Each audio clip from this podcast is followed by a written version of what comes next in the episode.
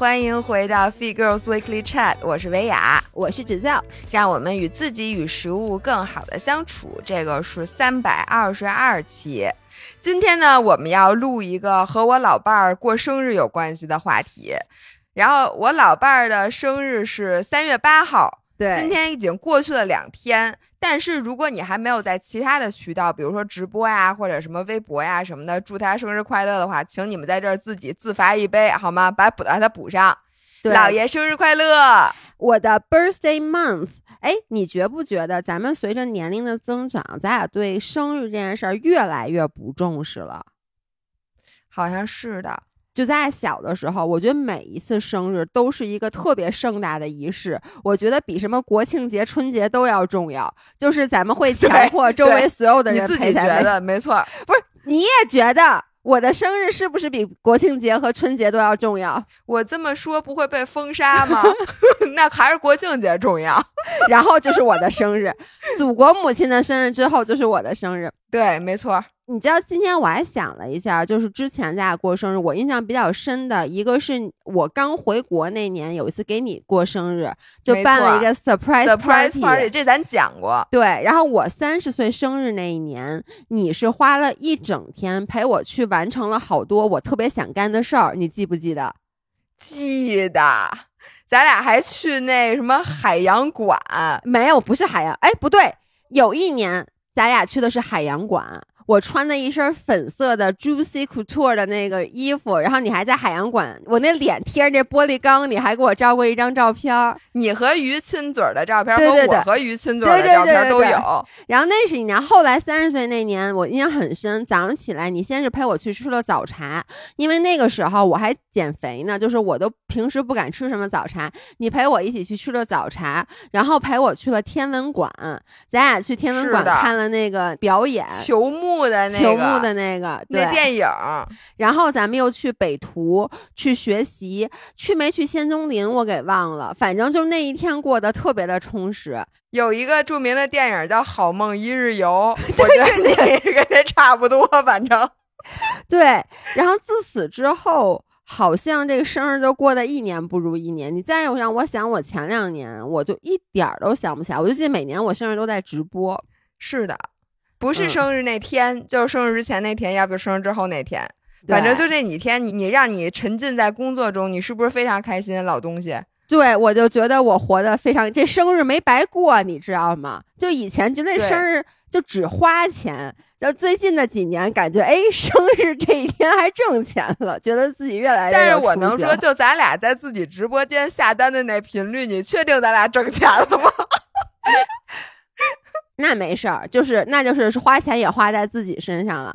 然后我们今天的主题其实就是每一年，从我们俩三十五岁开始吧，还是从咱俩录播课开始，就每一年在我和姥姥的生日的这个时候，我们都会录一个类似于，哎，三十五岁我。学到的几个特别重要的事儿，三十六岁我学到的几个特别重要的事儿，然后今天我们终于可以录三十七岁我们学到了特别重要的事儿了。我终于等到了你也三十七的这一天，你要是再不三十七，我的感悟就都忘了。我以为说你要再不三十七，我就该三十八了，那可不嘛。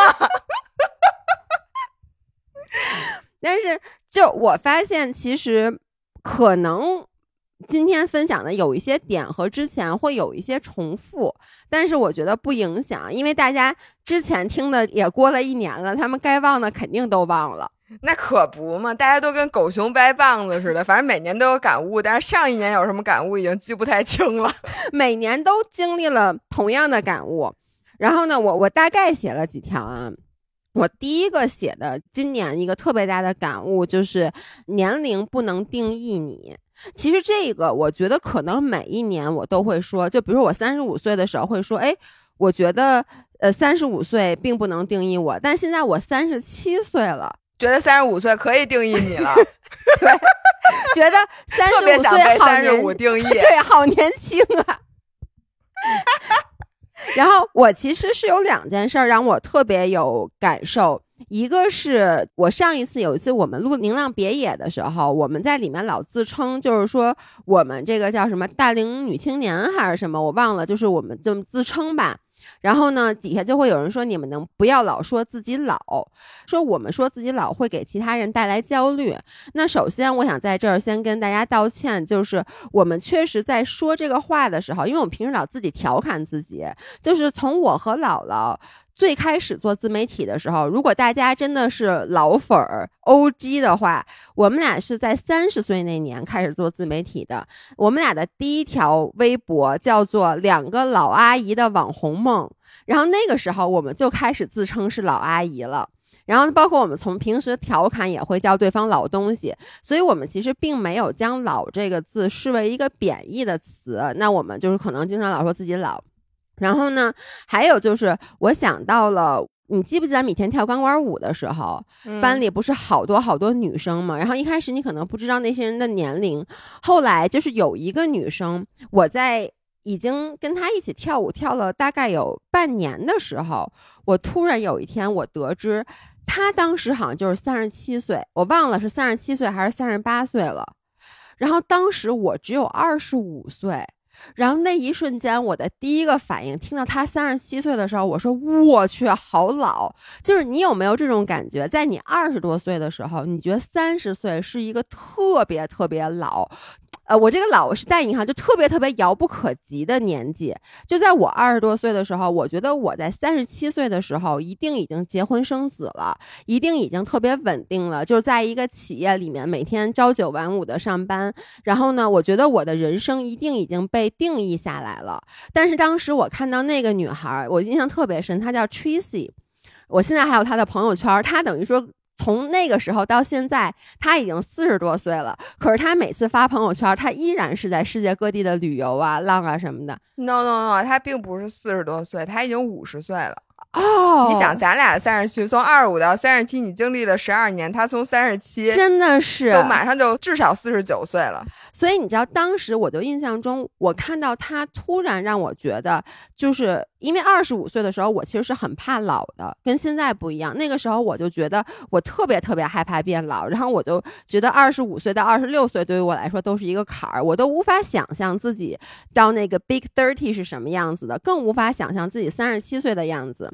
然后看到他当时就给了我一个特别大的启发，我就觉得好神奇，就是他怎么那么厉害？然后我当时就想，我要是等到三十七岁的时候能像他一样就好了。你现在三十七岁，比他还疯。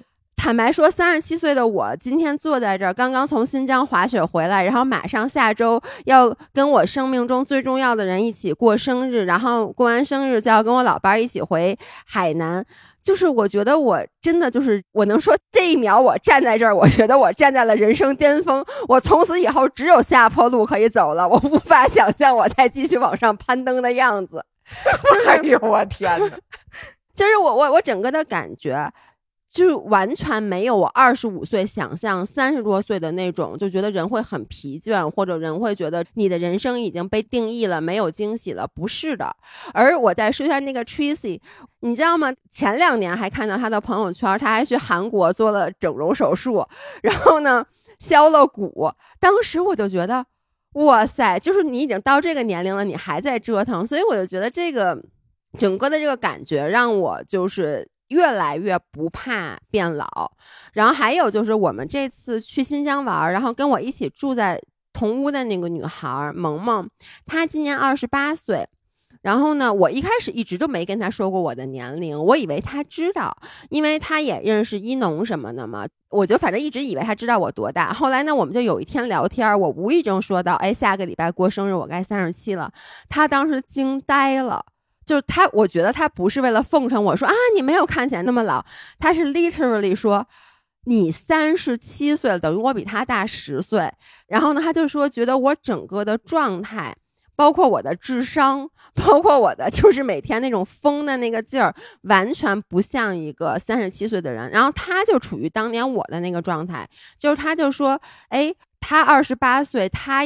以为三十多岁的人就应该就是踏踏实实的待着了，但是看到我还自己出去滑雪跟大家，而且我滑的比谁都猛，就是比谁都滑的更勤劳，每天一直在不停的玩。然后他就觉得给他也看到了很大的希望，他就突然觉得说，我觉得三十多岁现在我看起来一点都不可怕，嗯，所以这个是我的一个感悟。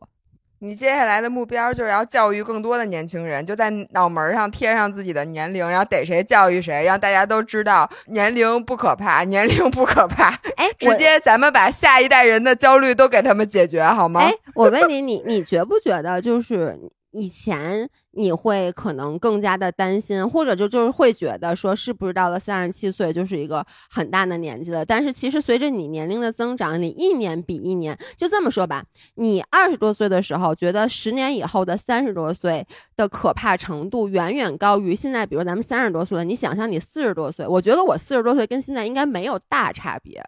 不是，这太好理解了呀。就是当你已经老了的时候，这只鞋就就最后那那只靴子已经掉地上，你还有什么可担心的呀？就当你还年轻的时候，就跟人家有钱人天天担心自己钱没了，你本来就没钱，你还有什么可担心？就是不能更往下走了，是吗？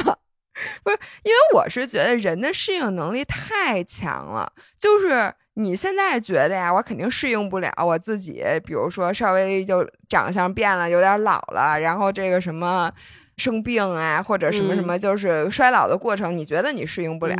你相信我，你到那一天的时候，因为你不是突然一下变老的，你是慢慢一天一天一天一天，你很快就适应了。就跟你比如说，现在在海南，我现在坐在海南的家里，然后每天早上看着晴空万缕、鸟语花香，然后我听说今天北京大雾霾巨严重，然后我就在想，我说我现在在这儿都看这么蓝的天了什么的，我回北京我还怎么活呀？就是你就突然觉得你不能适应，但是一落地，我跟你说，第二天早上你一醒来，觉得啊适应了啊，挺好的。对，这雾霾没关系，咱把净化器打开，啥事儿没有啊。干也没事儿，可以打加湿器。呃，对，然后你就想，哎呦，我这回要出差去趟东北，那么冷，我这怎么办？你到东北穿条棉裤啊，啥事儿没有，挺好的。哎，这暖气把暖气打开，哎呦，挺舒服的。就我觉得人的适应能力远远超乎你的想象，就跟你有多长时间没做核酸了。你现在觉得你有什么不适应吗？是不是？你这么一说，我突然不知道为什么有一种想去做核酸的冲动。不是，就是我就说嘛，然后你很快就已经忘记了你之前很多很多时候那生活的 routine 了。所以我就觉得这事儿，我现在确实不怕了。然后呢，我觉得原来小时候对未来有好多好多未知的恐惧，嗯，但是现在我就觉得，嗨，把你真放在那份上，你都能适应。嗯，而且呢，我一会儿要讲我对我父母的观察，嗯，我就觉得我父母真是，因为我最近这一段时间跟他们待的，嗯，太多了，就是你不跟他们待在一块儿吧，你不觉得他们有那么笨，你知道吗？就这两天我看着我妈，我都说，哟，我现在说话声，其实我妈能听见。我小点声，你就觉得这个人是怎么生存下来的？就是我妈现在每天晚上都在那个拼多多有一个叫多多买菜，就是我上回跟你说美团，然后她发现也拼多多也有，就今天晚上买完菜，第二天可以取，嗯，然后每天晚上下单的时候还在那念叨什么什么呢？第二天你问他你昨天买什么了，他先是一口否认，我昨天没有下单。咱们家还有好多菜呢，我没有下单。我说不对，你昨天晚上当着我面下单的是吗？那我忘了。我打开，哎呦，我买这么多菜呢。然后下午你再问他说那菜取了吗？取了呀，我昨天取了呀。我说不是昨天，是你昨天下的单，今天要取。我昨天下单了吗？没有。然后你就说这个人，然后一会儿出门，一会儿没拿眼镜。然后拿了眼镜，把手机又放回去了。哎，我妈然后拿完手机，又把钥匙又找不着了。然后你跟他说，你钥匙明明在你手里，没有，我肯定没带。反正就是一天到晚都在折腾这件事情。然后你就觉得。这个人，你说我要老成这样了，我要以后变成这种，就是没有行为能力，我怎么活呀？但是你发现，当你这个人变笨，他们活得很好，对你已经完全适应了你很笨的状态，所以你就会用一些笨招来对付自己的愚蠢，然后你发现没毛病啊。那人你不在的时候，人家这些问题也都解决了呀，对对吗？他也没有哪天没吃上菜，对吗？也没有哪天没去取菜，最后发现才都是取了，就他就有一套新的机制来生活，所以我现在也不太担心，我以后就到我妈这岁数，可能比我妈还糊涂怎么办？那那会糊涂的时候，自然有糊涂的办法。对，那哎，这是我的，反正就是不要被年龄定义的第一个想法哦。包括我还其实想说一个故事，也是我这次出去玩一个朋友，他老说一句话，说我三月底肯定要脱单了，然后我就说为什么呀？他就说我三月底必须得脱单了。后来他就跟我聊，我才知道，就是他吧，因为很多年一直一直单身，然后他现在也是一个快到三十岁的状态，然后他周围的所有人，从父母到他的就是老板什么的，都在跟他说说，哎呀，你得谈恋爱了什么之类的，然后他真的就有一点觉得说，我得谈恋爱了，然后我就说，你想谈恋爱吗？他就说。其实也没有想不想的。我说，那你想找一个什么样的男朋友啊？他说，就别烦我就行。就是我得有一男朋友，但这样的男朋友吧，就别跟我有什么关系，最好也别见面，因为我没功夫。对，他说，因为我这一天到晚得滑雪，然后我工作也很忙。我说，所以你其实不需要一个男朋友。他说，但是他们都说我到年纪了必须得有了，我要再不找就找不着了。然后呢，我就那天晚上花了一个晚上的时间去告诉他，就是 it doesn't matter，就没关系。就是你在这个年龄，你有男朋友，如果你想要一个男朋友，那你就去找。如果你真的内心很抗拒这件事儿，你一点都不想要，你没有必要因为你妈告诉你说，哎，你到这年龄，你再不谈恋爱，再不结婚，你就该来不及生孩子了，而去强迫自己说，我三月底之前我肯定脱单了。嗯。我觉得这个事儿啊，前两天我也遇上了，然后我就一直在跟人家说，我说每个人都有自己的时间时间表，没错。就是我遇到一什么事儿呢？就是我身边有一个朋友，那个朋友其实你也认识，然后他们家孩子呢，现在挺快一岁了，还应该也是一岁了。就是他本身人家的小孩都会爬的时候，他不爬，他不动。嗯，然后呢，人家小孩已经有的可以站起来走路了，就是推学步车那种。然后他们家孩子只会爬，但是爬的巨快啊，在满满地乱爬，但是就是不走。嗯，然后人家孩子呢，有的很多孩子像我，我说话特别早。嗯，就我很早很早就能说很整的句子了，但是到了三十多岁，说话依旧很慢。对，还是没说好。对，所以我说人家有时间表嘛。然后呢，那孩子就一直不说话，嗯，一句话都不说，给他爸妈给急的哟。然后就天天查那个书，就是人家书上说这小孩应该什么这个几个月怎么着，这几个月那样。但是他们去医院呢，人家大夫就不着急，人家大夫说你这很正常。嗯，那有的小孩就是说话早，有小孩说话晚，但是父母就很着急。嗯，然后我就跟他说，我说首先你看咱们周围这么多正常成长的孩子，谁最后不会走道啊？我说，甭管你是一岁学会走路，两岁学会走路的，影响你现在走路吗？你不是大家该走成什么样还走成什么样吗？我说，你看谁不会说话的？我说你早那一会儿，晚那一会儿有什么关系？而且我就在想，你其实等他真正会说话以后，你好希望他回变成那个不会说话的孩子。你现在回头问问张涵，就是我希望你会说话还是不会说话？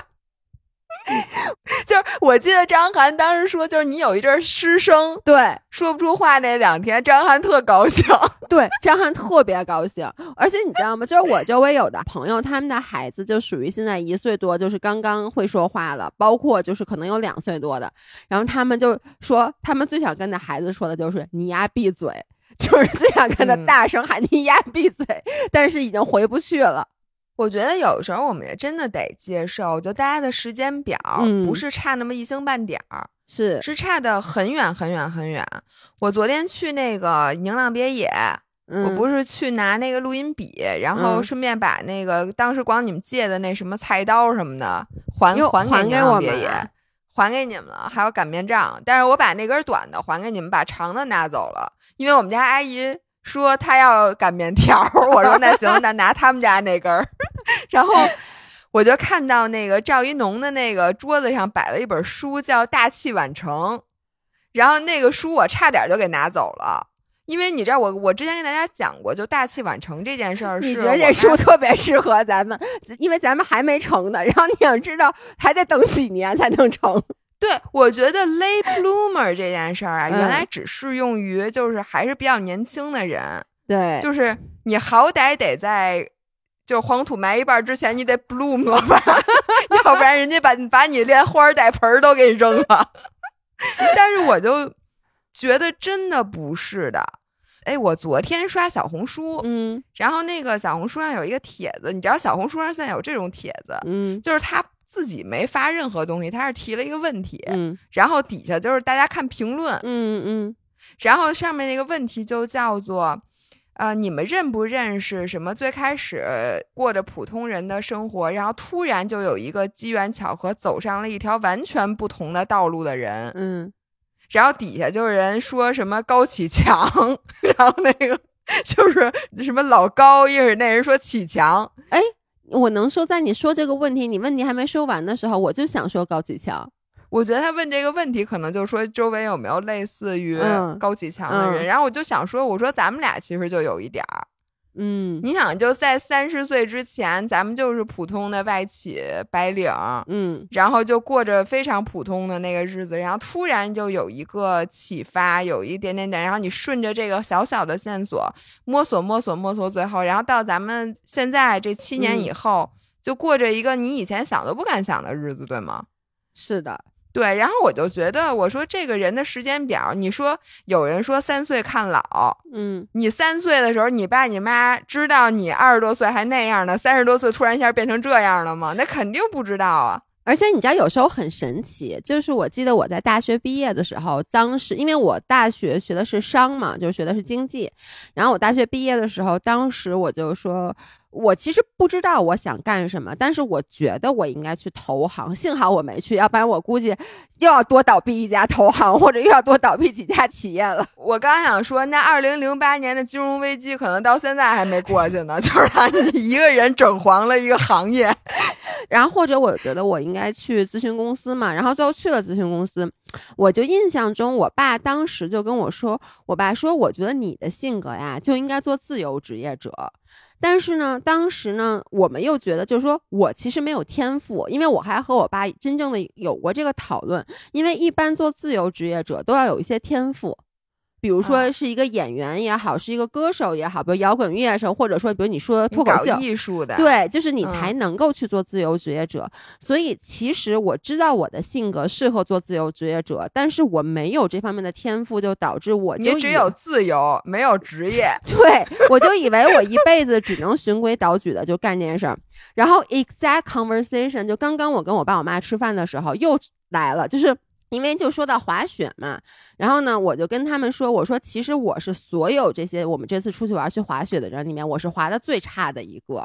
我因为我笨，我就学不会。然后呢，我就说，你看小豪，就是小豪，他体育特别好。他那天跟我说，他以前什么参加什么那个北京市运动会，他老是前三。就是他不以前搞田径的嘛，跑步的。嗯，我就说我这都不是倒数第三，我这就就简直就没法提上去的。然后，但是我还跟他们一块儿玩儿，然后我就发现我是我们所有里面就是最努力的。当然了，是因为我真的很喜欢滑雪，就在所有人都在休息的时候，我也说，哎，我要再去滑两圈儿那种的。然后我爸就说说咱们老侯家人，除了这个我们家老侯家人早死就命短之外啊，我们家人就不适合运动。我爸说咱们家人就不适合运动，你别老去运动，说你老搞这运动搞体育干嘛呢？然后我就说，可是我也。不适合搞别的呀，我就说那你看，我不搞体育，我要不然我搞艺术，我画画，那也不行。你爸说你还是搞体育吧。然后我说，那你说唱歌也不行。然后我就列举了几个，我就说，你看我这什么都搞不了。然后呢，我爸说，但你适合白活呀。我说我这还少白活呢。我说我今天让你来这儿吃饭，让你一会儿赶紧走，就是为了白活。哎，我想给大家解释一下，白活的意思是说话，因为我觉得这可能是一个纯北京话，哦大家不一定听得懂。就是白活。然后我就在想，其实我一直可能在我的人生很小的时候，我就幻想过我将来做自由职业，但是因为贫穷限制了我的想象，就是因为我的天赋方面的贫穷，我没有任何一个能力足以让我觉得，哎，我可以依靠这个事儿来做自由职业。然后没想到在三十岁的这一年，就真的是因为白活。然后就开始做了自由职业，然后现在一直白活到三十七岁了，还在白活，越话越来越多，就是我觉得这件事就很神奇。我想说，就是也是我前两天刷小红书看到的，除了看到了那个，还看到了一个人，他的这个形容非常有意思。他说他觉得命运就是一次次的抓住宇宙给你的面包屑。嗯，然后呢，什么叫宇宙给你的面包屑呢？其实就是他给你的一些线索，然后让你顺着这个线索，就好像比如说你想引诱一个人到这个屋去，然后你在地上撒点东西，嗯你知道吧？撒点面包屑，嗯然后你不就一路顺着这味儿就到那边去了吗？嗯他就说，比如说你有一天，他形容啊，他就有一天突然看到那个耳机，嗯他那耳机放在桌上，正好那个光线打到他那耳机上，那耳机上面就特别亮。嗯，他就突然就想说，我就想把这耳机给戴上。于是呢，他就摘下耳机戴上，然后戴上的时候，他就突然想起了一本书，就那本书呢，他之前就想看，但是呢，可能一直因为就忘了，反正没看，嗯他就突当时突然就想看那本书，于是呢，他就把那本书打开，突然一下就发现了他当时比如说正在找的一个东西就在那个书里边。嗯，就那个书就跟他现在需要解决的一个困难有关系，然后他就把那个困难解决了。然后还有的时候，就比如说你就是顺着一个小小的线索，比如说今天我就想换条路走，嗯，那也许你换一条路走的时候呢，你就突然看见了一个什么什么商店，你进了这个商店，可能就发现了一个你一直想要的东西，或者是你走在这条路上的时候，突然就有一个什么想法。萌生出来了，就是你原来走旧路的时候就没有想过，然后哎，然后顺藤摸瓜，可能你又干了一系列的事情。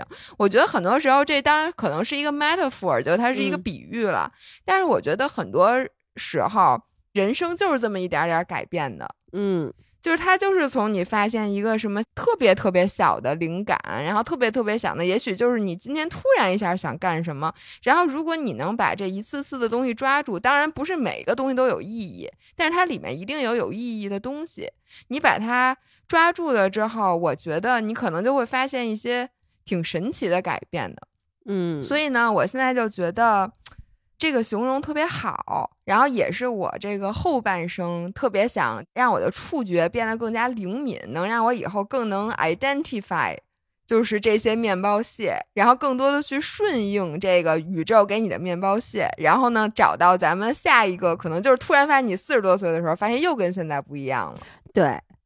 那我说第二个了啊，第二个我写的是，其实咱们去年说过很多次，因为这三年咱们经历的事儿，但尤其是在我觉得二零二二年，让我更加的意识到，就是因为你真的不知道明天和意外会哪个先来，所以。嗯我愈发的觉得活在当下比什么都重要。我现在依旧是一个包袱感很重的人，我依旧是一个容易焦虑的人，我依旧是一个可能还挺在乎别人对我的看法的人。但我必须得说，我已经尽力的在去为我自己活着了。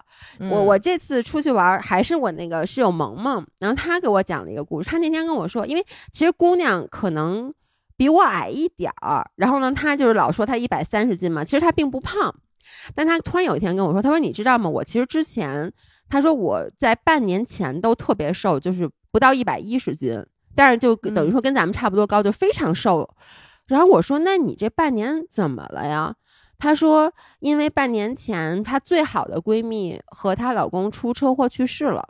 哟，就这件事儿给她一个特别大的触动，她就说，其实当她刚出车祸去世的时候，她没有这个，她就只是很难过，但她没有其他的感受。她说，但是过了一段时间以后，她就说，她突然意识到一件事儿，就是明天和意外真的不知道哪个先来。因为嗯她的闺蜜其实有很多很多的梦想，很多很多的计划，嗯我明年要干啥？我后年要干啥？疫情结束了我要干啥？疫情结束一结束我就要出国，什么我要吃一个特别特别好吃的东西，等等等等。但是因为你真的不知道，结果意外先来了，嗯所以就是车祸就去世。然后你这些你想的，就是你那些要干，其实就在你手边儿。你其实之前有很多次机会可以去把它做了，但是你就觉得没关系，我可以明天再做的事儿。然后就再也没有机会做了，嗯所以他说从那一刻起，他突然意识到，他就说：“老子他妈的要吃东西。”他就说他其实是一个特别爱吃的女孩儿，然后他又很喜欢吃肉，然后他是那个内蒙那边的，她从小就很爱吃肉。他说，但是他当时就很多很多年，他为了保持身材，他每天晚上就吃什么味增汤、煮蔬菜什么那种的。然后他突然嗯就是说。凭什么呀？他就说他每周可能就跟原来我一样，就每周可能有一天吃自己想吃的东西。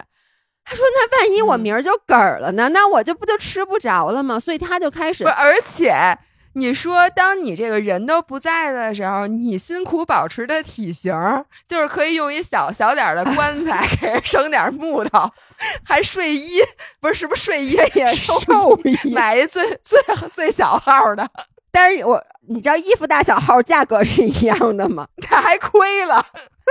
所以就是，就是他就说他当时一下就突然就想开了，于是他就开始恢复到，就他就现在他说我就想吃什么吃什么，但是其实也没有胖很多，就是再也不用因为吃东西而纠结而想，就是他比之前快乐很多很多。嗯所以我觉得这件事儿也给我特别大的启发，因为因为咱俩其实没有经历过周围特别就是年轻的人突然离世的，嗯，有听说过哪个同学，但一定不是同班的，不是很亲近的那种。我同学，我同班同学跟我学号连着的人，嗯，在我我大一的时候自杀了。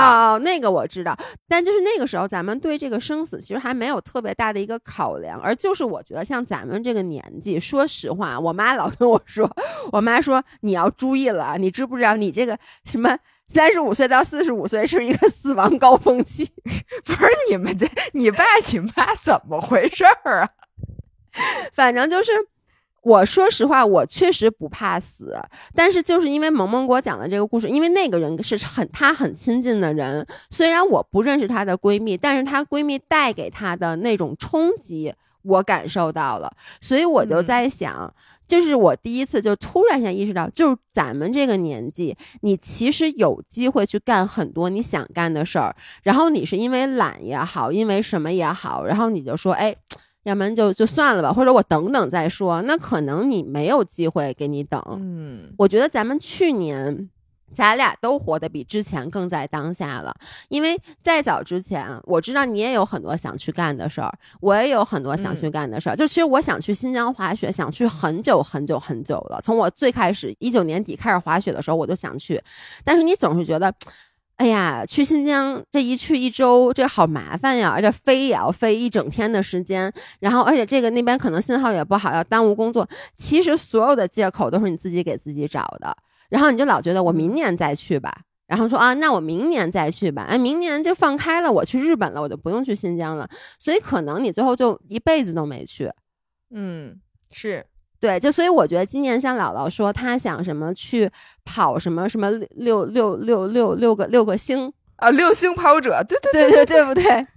然后呢，我特别特别支持你，就是我觉得就算咱不跑下来，咱就参加了，我都觉得这个是一个特别伟大，就是能让你一辈子都想起来，觉得这辈子没白活的事儿。就算跑的时候嘎嘣儿了，都觉得啊值了。对，我跟你说，嘎嘣儿在跑道上也比你没去强。然后在家可能其实也嘎嘣儿了，是吧？对，就是我真的现在就是我觉得我的对于这方面的想法就越来越觉得，只要是有机会你去尝试这件事，真的是你想干的，能不等尽量不要等。哎呀，说的我一会儿下楼准备去吃点东西，不把我给说饿了，我不知道为什么。真的，你你知道死也不能当饿死鬼。就是对我觉得他就说我瘦给谁看呢？就是没有人要求我的身材是这样的，是你自己。你这里边引出了我一个特大的感悟，就我最近你知道我的生活呀，就是每天下楼，要不就是老张，要不就是老齐，嗯齐老师，要不就是小曹阿姨。嗯然后呢，我也不咋出门，我出门反正就跑步，然后满街都是老头老太太，嗯要不就去趟市场和咱们那个著名的超市，嗯反正就是大家都生活的非常的 relax。嗯然后呢，你就有一种感觉，你说我把我化妆，比如说，然后穿好看的衣服，嗯，然后让身材保持到自己觉得一个特别满意的程度，就是我给谁看呢？就真的没有人关注你我就是，但是你现在还是你现在是拍摄了吗？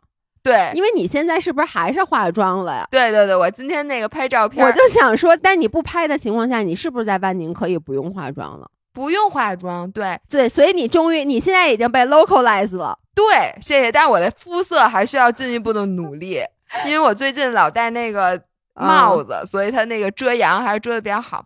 然后就前两天我就看咱群里有人讨论，嗯，就说如果你不是以这个为生，像咱俩呀，桑炮都有一点点还是需要上镜的，对，就是这是你职业操守的一部分、对对，对对，就是。说除了你是演员、模特儿和像咱俩这属于一半儿啊，一半儿的艺人。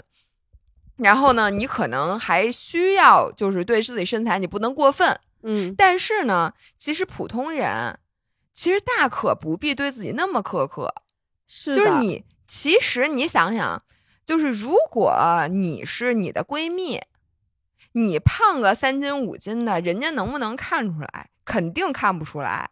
就除非你一下子就胖很多啊，就你胖那么一点点，其实除了你自己知道以外，没有人能看出来的。但是呢，你胖那几斤，其实回到了你舒适的体重，你能多吃好多东西，你对能多舒服好多，并且你能把你自己的关注点从我今天能吃什么，不能吃什么，我得自己做点什么东西，又能让我吃饱，它又得好吃，但是热量又低，然后转移到很多很多其实你真正感兴趣的东西上，你能节省好多你的情绪能量。所以我觉得像你刚才说的特别对，就是你自己想想你到底图啥。就除了你，就是有的时候，我觉得是自己跟自己较劲，是就我就是要要求我自己这样，没有原因，不问原因，我就是必须要这样。就跟你当时锻炼，就说我今天必须要做一个六十公斤的深蹲。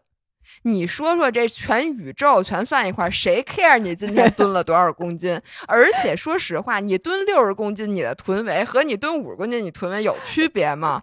它就没区别。可能差个零点五厘米，就是你根本看不出来。对你根本就没有人关心，并且他们不 make 任何的 difference，只是你觉得我必须要对自己严苛要求，对，所以呢，我才要这么做。所以我这个你不让我想我三十七岁的感悟吗？嗯，虽说我已经快忘了，我现在记性不太好，但有一条。就是我前一阵儿不是跟你们说过，我想尝试把我的父母当做我的闺蜜嘛，嗯然后你这样就觉得他们的好多事儿你都能看开，嗯然后现在我更进一步，我想把我自己当做我自己的闺蜜，嗯，因为呢，当你把自己当做自己的时候，你会发现你对自己的要求都贼高，尤其可能是我。我不知道我小时候我们家人谁虐待我了，就是对自己要求就特别高。那你把你当成我，哎，对，我就想，比如说啊，今天我我制定了这个计划，那我嗯没有做。你想，如果我是你，我会觉得我这样有问题吗？其实不会觉得，是的，因为包括你的父母或者什么，我那天早上就是因为我不是每到万宁之后，基本上每天早上都起来跑步嘛，而且嗯都起特别早。然后有一天我起来之后，我觉得我浑身发烫，就是你知道有一种你没有发烧，但嗯是你就有点身体有点发热，就有点炎症的那个感觉，嗯就不太舒服。但我都起来了，我就坐在那儿想。我现在到底去不去跑步？嗯然后我经历了很多思想斗争，我就想，我如果现在不去跑步，那我今天什么时候能去？那嗯我如果拖到晚上，我是不是就更不可能去了？那我白天我还得工作呢，我不想打破我工作的整段时间，中嗯间去跑个步。但是呢，你说我现在已经起来了，我再回去睡，我还能不能睡着了？那我这段时间我到底应该干点什么？我经历了很多很多的思考，并且我就想，哎呀，而且我也都跟我妈、我爸说我现在要去跑步了，嗯，但是我回这屋里就开始坐着，我真的想了好久，然后我就决定不去了的时候，我觉得我做了一个巨大的决定，嗯就好像我决定搬家到海南这么大的决定一样。然后我就出门跟齐老师说，因为当时我去决定去跑步的时候，齐老师说他要出去骑车，嗯，然后后我就说咱俩一块儿去，这样呢，你沿途看见我还能给我递杯水。嗯我妈说好，结果我推开我那屋门，我妈已经在那儿戴头盔什么的了。嗯我就说妈，我决定现在不去跑步了。然后我刚要解释说那个我怎么怎么着，我妈就说哦好，就是，对。然后你会发现没有任何人 No one。cares, exactly. No one cares 我就想说，就是我觉得我们很多时候，我们做一些违心的决定，其实都是抱着一种特别高尚的思想，觉得啊，我这样做其实是为了你，就或者说就是我是为了让你们舒服，或者就包括以前，比如说我去一些聚会。就其实，比如说那天我很不想去，我真的有有几次，就比如说，因为我是属于情绪比较不好的，我情绪很不好，我在那个点儿我真的很不想去，但是呢。我就觉得说，你答应人家了。我觉得我答应人家了，但是你发现没有？你到那以后，尤其是这种比人比较多的聚会，根本没人搭理你，根本没人。就是你觉得，哎呦，我真的是我太伟大了，我这有点发低烧呢，或者说我这个今天心情这么不好，我还就为了这样，因为答应的事儿我就来了。结果你进屋一看，大家都各聊各的，人说啊来了呀，然后就没人搭理你的，你知道吗？然后你就想哭，心想我图什么？就其实跟你跑步这一样，就是 no one cares，你不用给你妈解释你为什么不去跑步了，你妈才懒得搭理你呢。对，然后呢，这个情绪叫做自我同情，嗯，其实有点像 self pity，就是说什么呢？就是有的时候我觉得自己做的特别不好，我就觉得我这个今天过得简直太没有效率了。这是什么破玩意儿？干这破事儿，然后这也没干完，那也没干完，什么什么的。然后这个时候，我就站在你的角度，如果我跟你说，嗯，我说我今天本来要干一这个，然后又干那个，然后这个也没去，然后那个也耽误了，反正这件事儿也没没弄好，那买那东西还特别不合适，我还给退了，反正就一天你就感觉就停留在原地。然后这个时候你会说什么？我会说张薇娅，你终于像我了，太好了。不是，你会说我每天都这样啊？对呀，这不是很正常？你终于像我了，就是你终于像个人了。就是你知道吗？我记得一件特别张薇娅，你还做个人吧。就是有一次，当然了，就是我我当时也没跟你说，因为我觉得没有必要跟你说。但有一次，你是什么事儿啊？你跟我说你那天特别困，什么？你睡到九点钟才起。我当时那一瞬间，我好感动啊！我就想，就是我没有过分表达出来，就是因为你当时是跟我抱怨，你就说呀，你说我这两天 H R V 都特别高，说我不行，我得我，我让我今天早上就什么还睡了一特别低，然后今天早上还睡了一懒觉什么的，然后九点多才起。我当时就想，哎呦，你好，终于做个人了。这九点钟起才是正常的点儿啊！你之前那都有毛病。然后那一瞬间，我同时会特别感动，因为我觉得咱俩之间的联系又更多了一些。不是，好好好好，下回我再这么想，我就更感动了。不是，然后我就觉得，当你把自己当做自己的好朋友，而不是当做你自己的时候，你觉得你什么都可以原谅。你觉得这都很正常，没什么大不了的。所以，请你下回对自己要求特别高的时候，你也想想，如果你跟我说这件事儿，我会怎么？问题是没有啊，我一般都是对自己要求特别低，然后我跟你说完，你都说不是，你老你跟我说不是，你怎么这样？我我错了，我改好吗，老伴儿？我改。哎，那我接着顺着说下一个。我写了一个，就是不要被任何人绑架，尤其是你自己。其实跟你刚才说的这个很像，就是我觉得呀，我以前容易被外面的声音绑架，就是可能比如说我的身材，别人说我胖了，我觉得我要减肥；然后别人说我腿短，我就想那我怎么才能让自己腿显得长？怎么呀？呃，就是接骨，延长四肢，没有，就就是拍视频的时候把那个拉长腿打开，坐着，不是拉长腿打开，然后后面那个，然后每次我一打开那个录视频吧，那个后面的背景就揉揉，就你知道吗？就这，后来弄得我都不敢开了，你知道吗？特别棒，对，就比如拍视频要找角度，就是我总是会因为别人的声音。去绑架我自己，或者说，因为我很在乎别人的看法。但是呢，这些年我一直在告诉自己，你不能被别人的声音绑架，就是你不要 care 别人怎么想。但是我发现你依旧会被自己绑架，就是你刚才说的那种感觉，就是因为我没有把自己当做闺蜜，而我还把自己当做自己，所以，我以前吧被自己绑架，就是像你说的我。呃，我去健身房，我就得待三个小时，因为我昨天就待了三个小时，我今天不能比昨天短。我昨天硬拉六十公斤，我今天绝对不能比昨天轻。然后呢，包括我吃东西也是，就是我昨天吃了多少卡，我今天不能比昨天多。然后呢，我的身材是什么样的，我不能比昨天差。然后后来呢，我又走到了另外一个极端，就是这几年我就告诉自己，我要放过我自己，所以我就开始说，哎，我一定要放过我自己，那我就。不再看食物的热量了，然后我吃东西的时候不再考虑这些健康不健康的了，我就只吃自己喜欢吃的东西。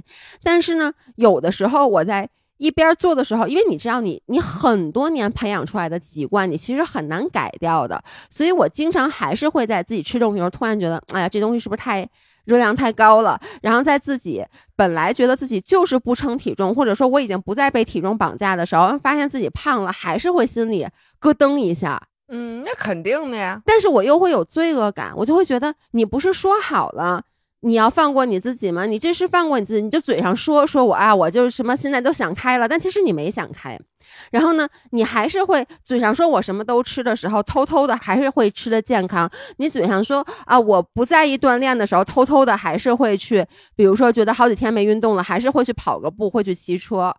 然后呢，就是过得很拧巴，你知道吗？其实我觉得就是心口不一，就很拧巴。然后那天我我其实是看到在此 shout out to 咕噜。就是那天我看到咕噜发了一个微博，然后呢，它里面写了一句话，我觉得当时我就醍醐灌顶。他当时说：“我不是在鼓励这个身材焦虑，但是我为了自己的身材和健康，我努力训练，然后我吃的健康。I'm not gonna feel sorry about it。”我记得好像是也是有人说，就说咕噜说你不是一直就因为咕噜一直在就是说不要容貌焦虑，要做自己。但是好多人可能又说，那你瞧你自己身材也很好啊，就是你不是说像美国，就是美国是有很多，就比如像 Lizzo，她自己身材很胖，然后她一直在说你不要 body shame，就是你一定什么样的身材都是好的。然后现在网络上就有会有一些声音说，如果你的身材是好的，那你其实没有资格去说不需要好身材。因为你有这个好身材，他就说我是身材还不错，但是我要跟大家说，你其实不是一定要拥有好身材，但是我为了我的好身材，我付出了努力，我也不需要为他感到愧疚。嗯，所以我觉得他那句话就是一下让我觉得，哎，对啊，就是说我是我跟大家说要和自己和身材和解，但是并不代表着我就要特别放纵。或者说，并不代表着我偶尔觉得，哎，我没有达到我心目中那个目标的好的身材也好，或者一个好的生活状态也好，然后我因此焦虑，或者说我因此做出一些努力，这件事儿是不对的。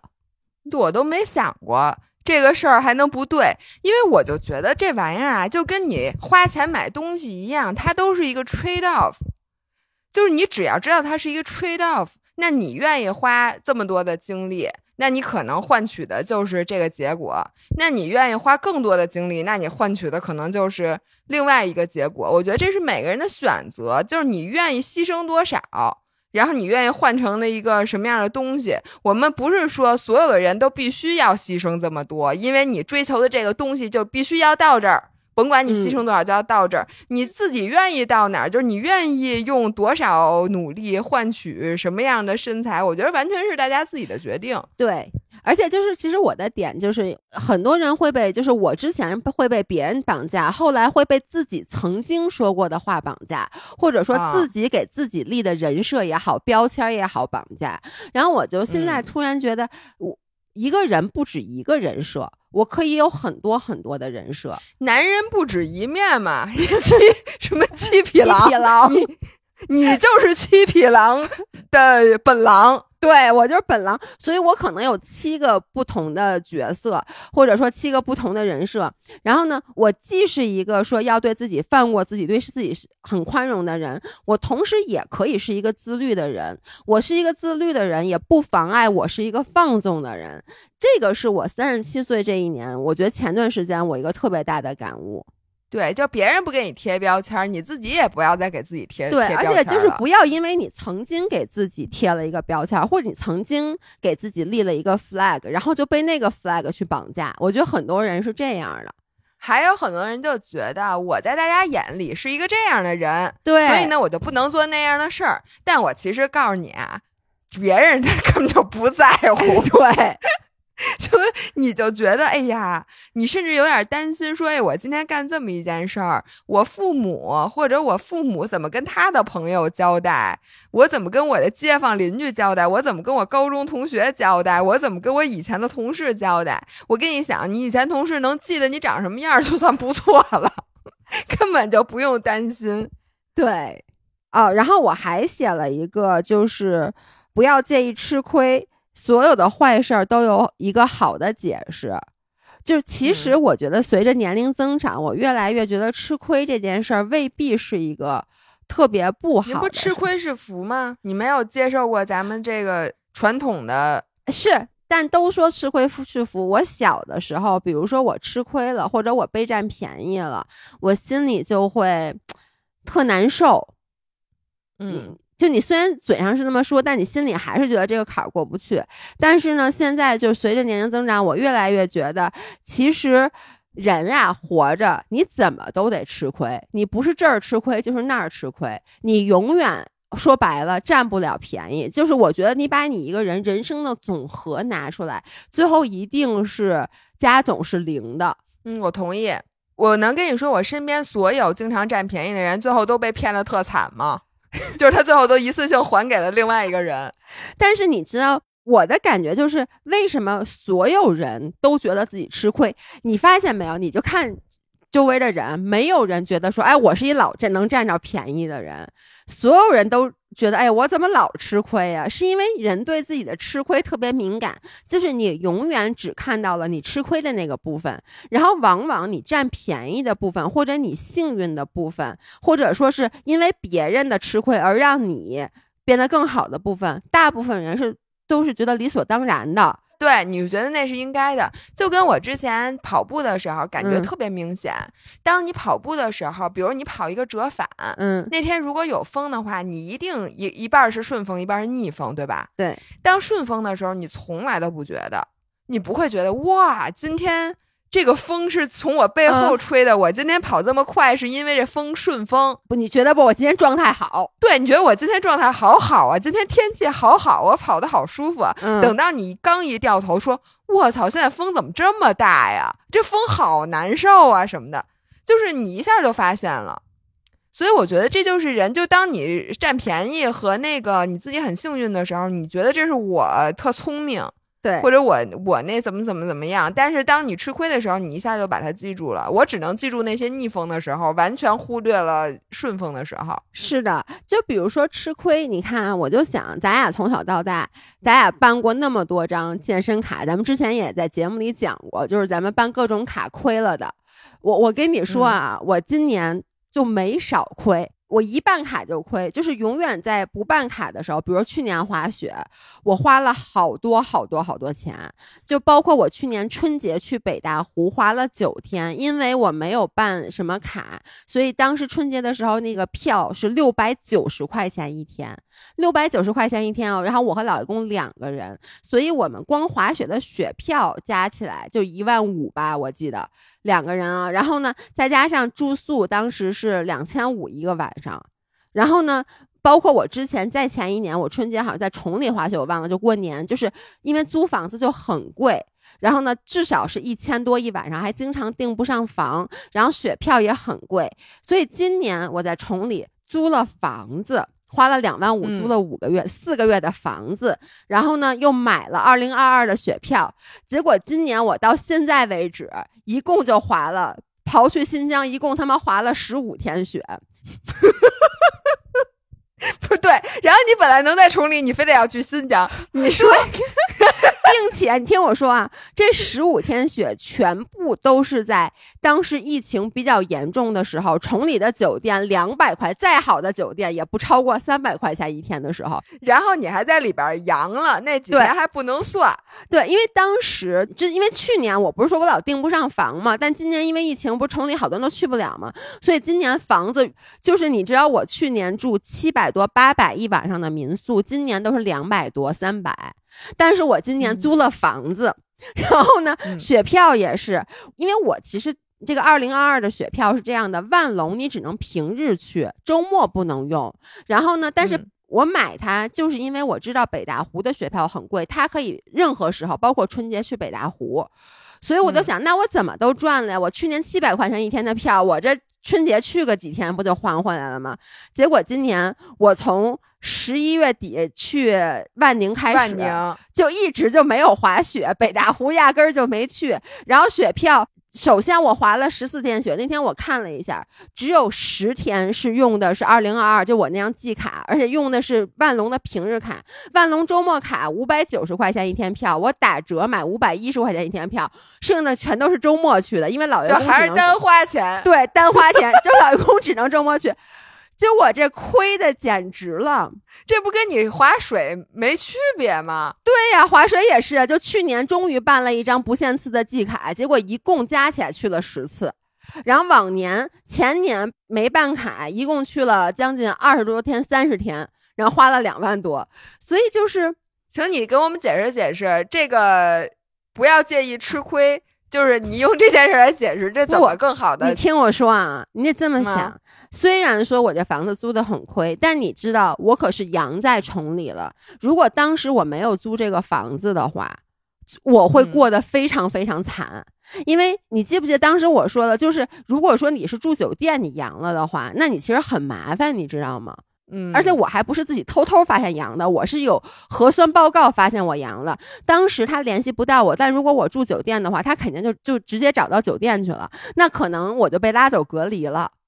而且你就想你。真是。你要是住在酒店的话，你想当时你也吃不了什么东西，然后当时崇礼的所有的营业全都停了，你知道吗？你点外卖也很难点，因为整个崇礼很多人都阳了。你要是在那块儿，你就饿死了，可能。对你连东西都没有。但是当时我还自己有房子，然后我还就家里有小米嘛，我还能煮点小米粥什么之类的。就是而且你说你这个出一身汗，然后你至少是床单儿都是自己的，然后你洗完澡还可以换床单儿。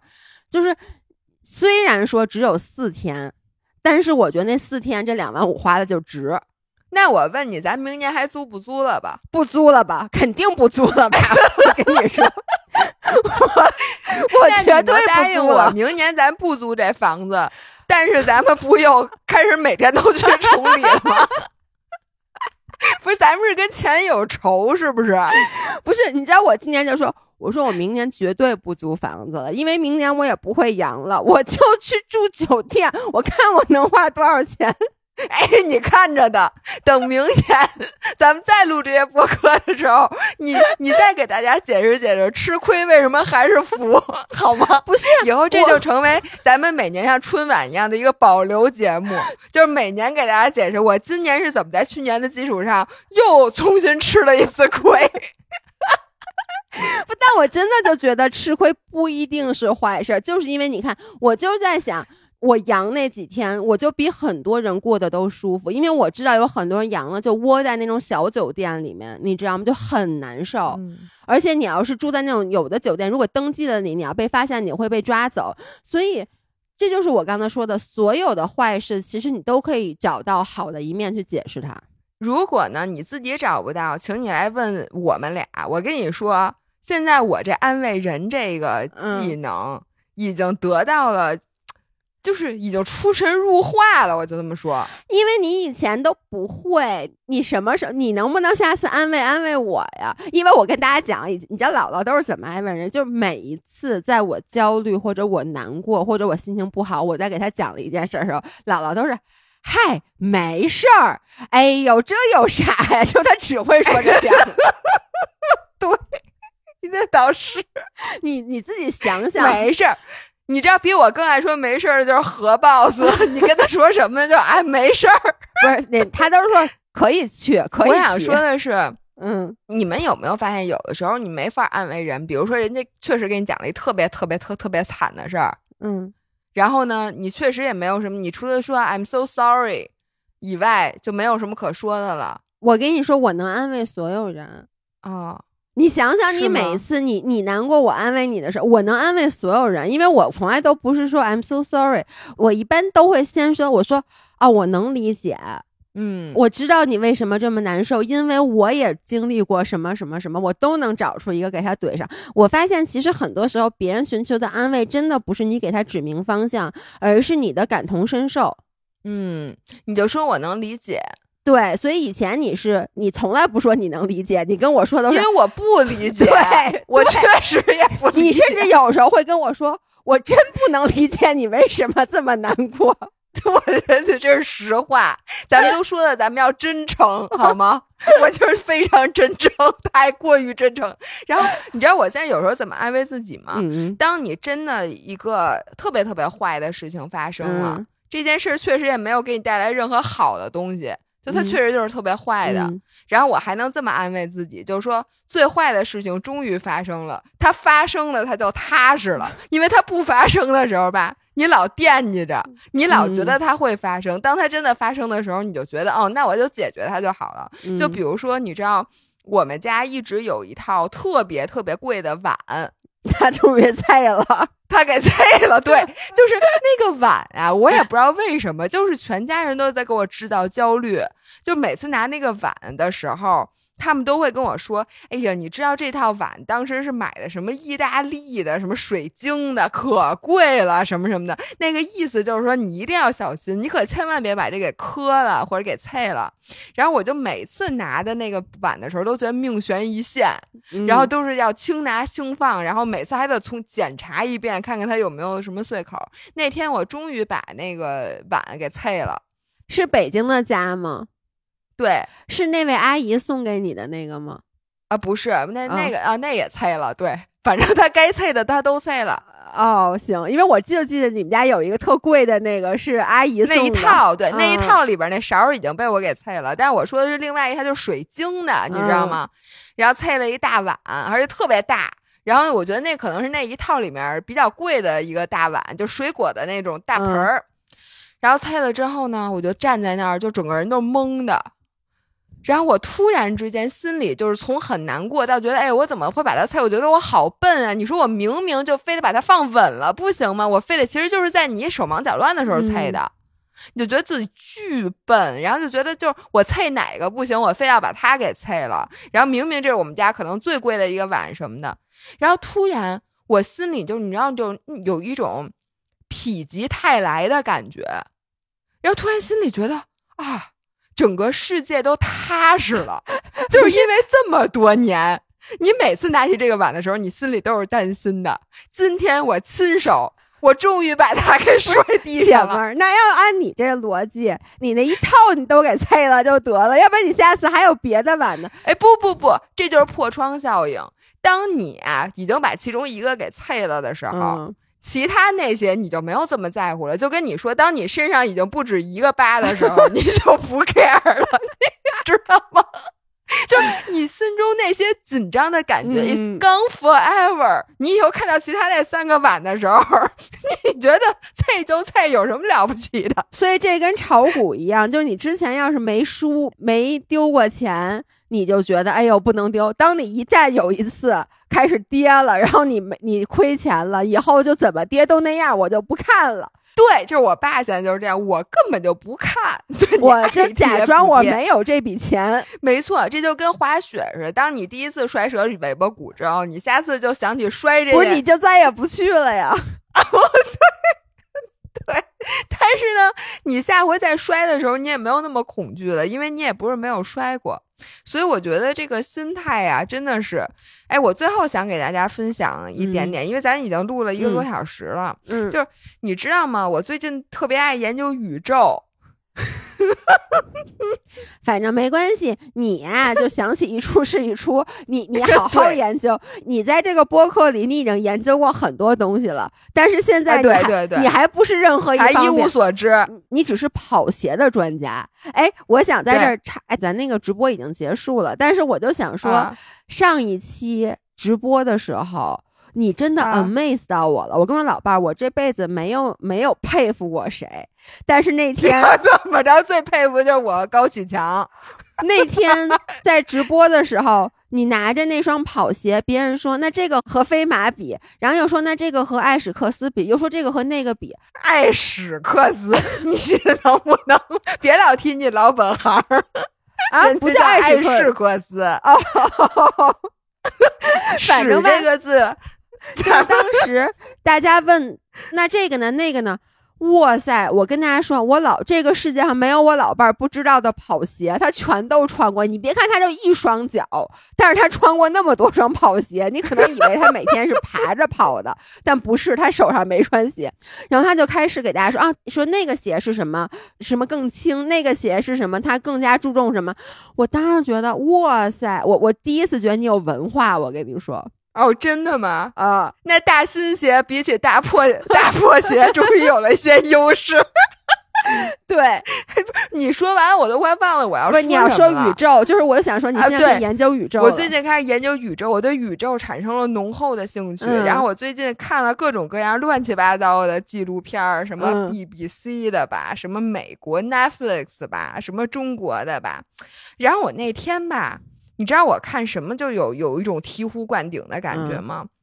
就看到那个恒星，你知道恒星啊，就它现在比如说太阳，嗯，你看它特别亮吧，嗯，然后你就觉得这恒星特别稳定，对吗？太阳的寿命可能还有在还再有七十亿年，你就觉得它每天都一样的就是这么亮，然后每天就照着你。对，然后你就觉得这个东西可能是一个非常均衡的状态，但是其实呢，这个每一颗恒星就是它在生命周期里面，它都在遭受着各种不同力量的撕扯，嗯，然后它同时呢，就是这个恒星的这个外部，因为它的那个引力，就万有引力在不停的往里给压缩，嗯，你想，就所有的引力它都在往那个内核里面压缩。然后呢，在它里面就在不停的发生核聚变，嗯，然后发生核变成就不停的这种爆炸，所以就里边的东西要不停的往外扩，然后外面的东西呢，因为它恒星质量大，所以它在不停的往里压，不停的往里压，所以呢，你就看着是一颗不动的发光的这么一颗星星，但是其实呢，它每天在遭受着各种撕扯，嗯，然后我就在想到说，其实我呀。我有的时候就老觉得自己处在一种就焦虑的情绪当中，或者你就老觉得是命悬一线的感觉。就比如说，今天你爸生病了，明天你姥姥又住院了，然后后天你就觉得，哎，我们这工作怎么？这么不靠谱，万一过两天没钱了怎么办？就咱不挣钱了怎么办？过两天又觉得，哎呦，这万一要又有什么什么，一个看到哪国有山火我都担心，然后有海啸啊，什么地震啊什么的，你就会特别担心，你就老觉得你时时刻刻处在危险当中。然后有的时候这就会让你有一种很短期的意识，你就老想把这个难关渡过去之后再好好的去生活。就比如说。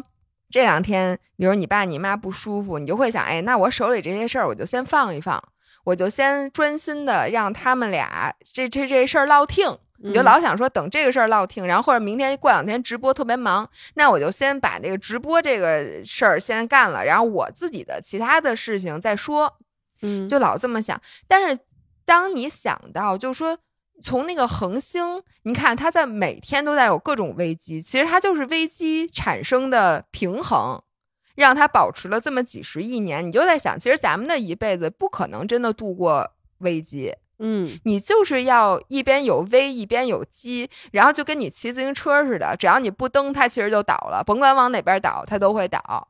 然后你其实就是要在一边有危险，一边又有机遇的时候，在不停的前进。所以我就现在突然有一点儿不太害怕这些危险了，就是也不那么怕死，也不那么怕什么爸妈病啊，什么没工作呀、没钱了。我就老觉得这个应该就是生活中的一部分，并且呢，就像宇宙的质量是守恒的。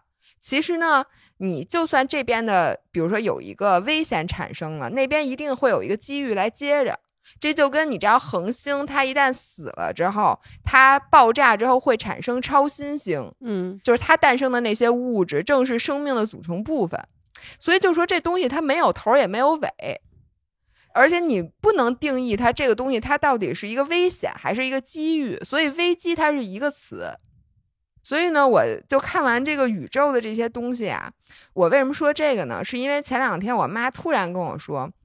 说我姥姥新冠以后，嗯，她不是去复查嘛？首先她腿上有血栓，嗯，然后两只腿都有血栓，这是好像是一个老人常见的新冠后遗症。然后她又去复查，复查血栓的时候又呃验了血，然后结果就发现他血液里边的那个癌症的那个有一项就特别特别的高，嗯然后并且呢，他也有一些直肠的那个出血，所以现在大夫有点怀疑他是直肠癌。嗯但是当然他已经一百岁多了。然后他刚说完这件事儿的时候，我又开始就是特别特别害怕，嗯，就觉得哎呦，我姥姥这是癌症，这癌症这怎么办呀？说这这要是直肠癌，这这这个就接下来该怎么处理？你就一下子突然就觉得这天好像又塌了。这天你忘了，它刚没塌多久，就你刚觉得这个天又恢复到了嗯以前的这种一切都没事儿的时候，又出事儿了。然后你就会想到，这以后事儿只能越来越多，因为父母年龄越来越大，姥姥更别提了，一百多岁了。而且你自己发现，你自己随着你年龄的增长，你可能也会小病。什么今天这儿不舒服，你明天那边也会比原来越来越多。那你在这种情况下，就一天天危机四伏的情况下，你还怎么能去做长期主义的打算？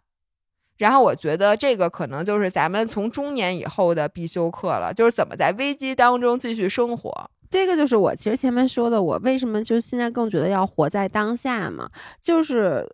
你刚才说的那个让我想到，其实你知道咱们收到了一篇粉丝的留言，但是我当时截下图来，然后我好像是忘发给你了，还是我觉得咱们就没机会，就一直没有机会读。但是我对那个嗯他的留言印象非常深。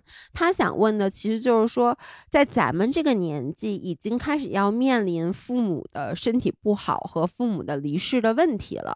就虽然说现在嗯他们还年轻，可能像我爸妈他们还不到七十岁，但是其实他们已经到了那个阶段，就是你其实要开始时刻去做这种准备了。然后就问说咱们是怎么处理的？我觉得就跟你刚才说那个很像。我当时想的就是，我一直每天都在给自己做一个打，不是打算吧，就是告诉自己一件事儿，就是其实生老病死是非常平常的事儿。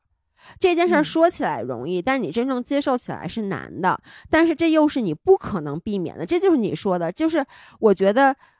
如果说父母离开我们这件事儿是我能想到的这个世界上唯一可能没有一个好的方面，全是不好的方面的事儿，就它只有坏事儿。嗯但是它也有好的方面。我其实想不出什么好的方面，但是我能想到的就是唯一好的方面就是，就是它是一件一定要发生的事儿。对，你其他任何事儿，我都可以说我去避免。就是比如说，我很害怕输，那我不去参加任何比赛，我就避免了。我很害怕长胖，那我就吃的很健康，我每天知道热量缺口，我就肯定不会长胖。